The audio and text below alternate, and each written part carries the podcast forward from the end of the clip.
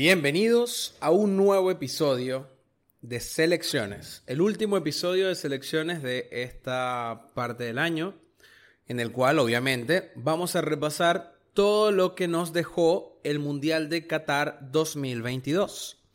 Me acompaña el día de hoy mi gran amigo y productor eh, Sebastián Vera. ¿Cómo estás, Sebastián?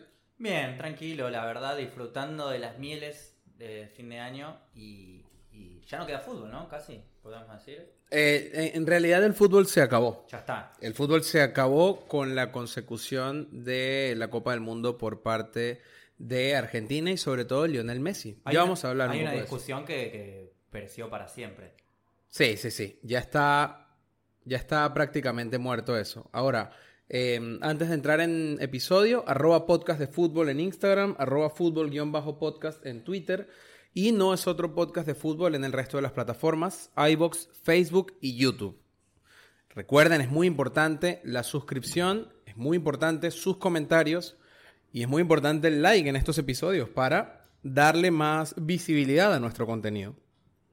Ahora, em, obviamente ya ha terminado el mundial, es hora de repasar algunas cosas de las que nos dejó. Por supuesto, no hay otra forma de arrancar que no sea hablando un poco del campeón. Pero antes, me gustaría hacer una mención porque estuve viendo, eh, yo nunca veo el chiringuito, te aviso, pero me provocó. Me provocó ver un poco de chiringuito el lunes. Acá en Argentina hubo mucha repercusión por lo que iban diciendo algunos periodistas afines al Real Madrid, ¿no?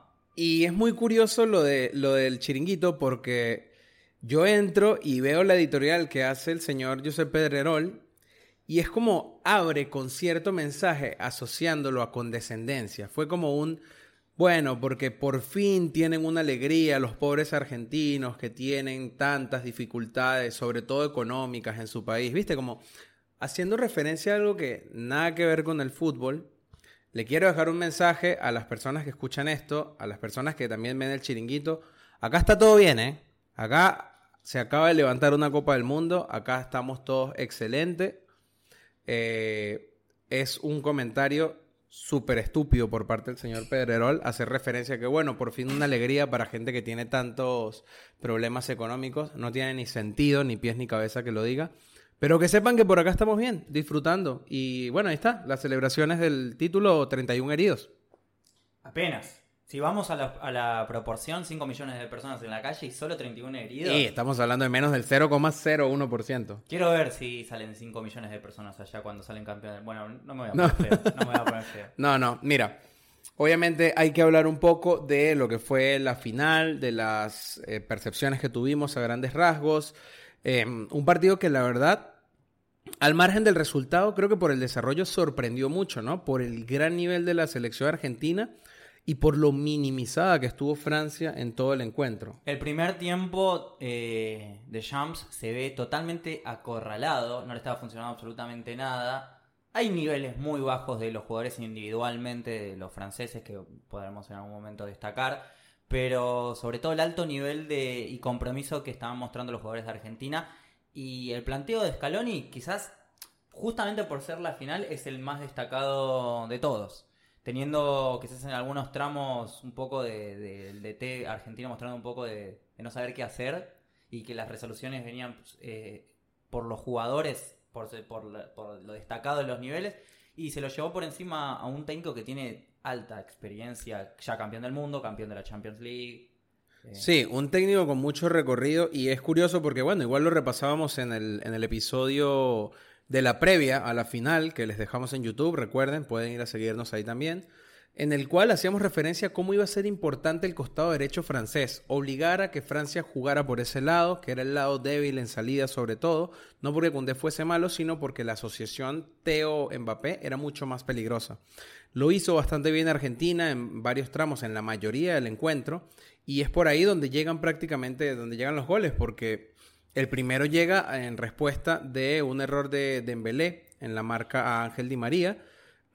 claro, también hay que es acierto de Argentina el llevar hasta ese punto Osman Dembélé para que sea el que defienda esa jugada en el mano a mano contra Ángel Di María.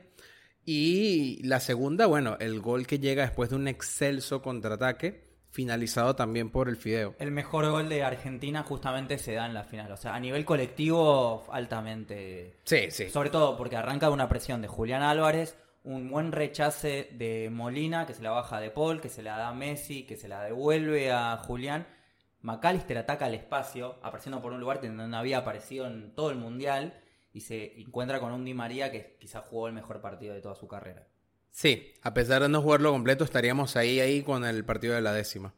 Em, ya después, obviamente, eh, estuve hablando con, con Richie un poco, que hoy, como notarán, está ausente, sobre el tema de lo que se esperaba de Mbappé y si estuvo a la altura o no. A ver, un tipo que hasta acá ya lleva 12 goles en mundiales, que hasta acá, eh, que marcó un hat-trick además en este último partido, que marcó además su gol en la tanda de penales y que fue el único que mantuvo viva a esta selección, para mí estuvo totalmente a la altura. Mbappé no es un jugador que incida en el juego tanto como en el resultado. Por eso era curioso un, un tuit que, que leí también, que leyó Richie, sobre lo inevitable que es Kylian Mbappé. Lo que más deslumbró de Kylian en esta final fue eso, que es un jugador inevitable y que una solamente necesita. Porque es que tuvo una y la mandó a guardar. Es que tiene. Las comparaciones son inevitables. Quizás tiene demasiado de Cristiano Ronaldo, ¿no? Tiene, eh, por lo menos en esto de. En los momentos. En la definición. Y en la definición, que no le hace falta mucho para, para meter el gol. No le hace falta una gran jugada. Él, Claro. con, con él estar dentro del área ya es peligroso. Recuerdo que, que una de las cosas que tenía Cristiano Ronaldo era que la cantidad de disparos por encuentro normalmente llegaba a ser muy alta.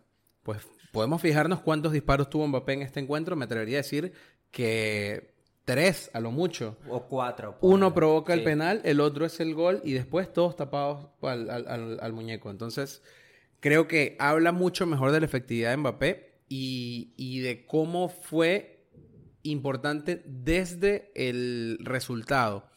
Es cierto que se pudo esperar un poco más de él, pero al final no, no terminó pasando y, y la verdad es que también es por mérito de una selección argentina que lo tuvo a tope, o sea, no le dejó prácticamente progresar.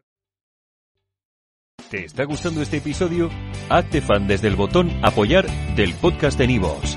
Elige tu aportación y podrás escuchar este y el resto de sus episodios extra. Además, ayudarás a su productor a seguir creando contenido con la misma pasión y dedicación.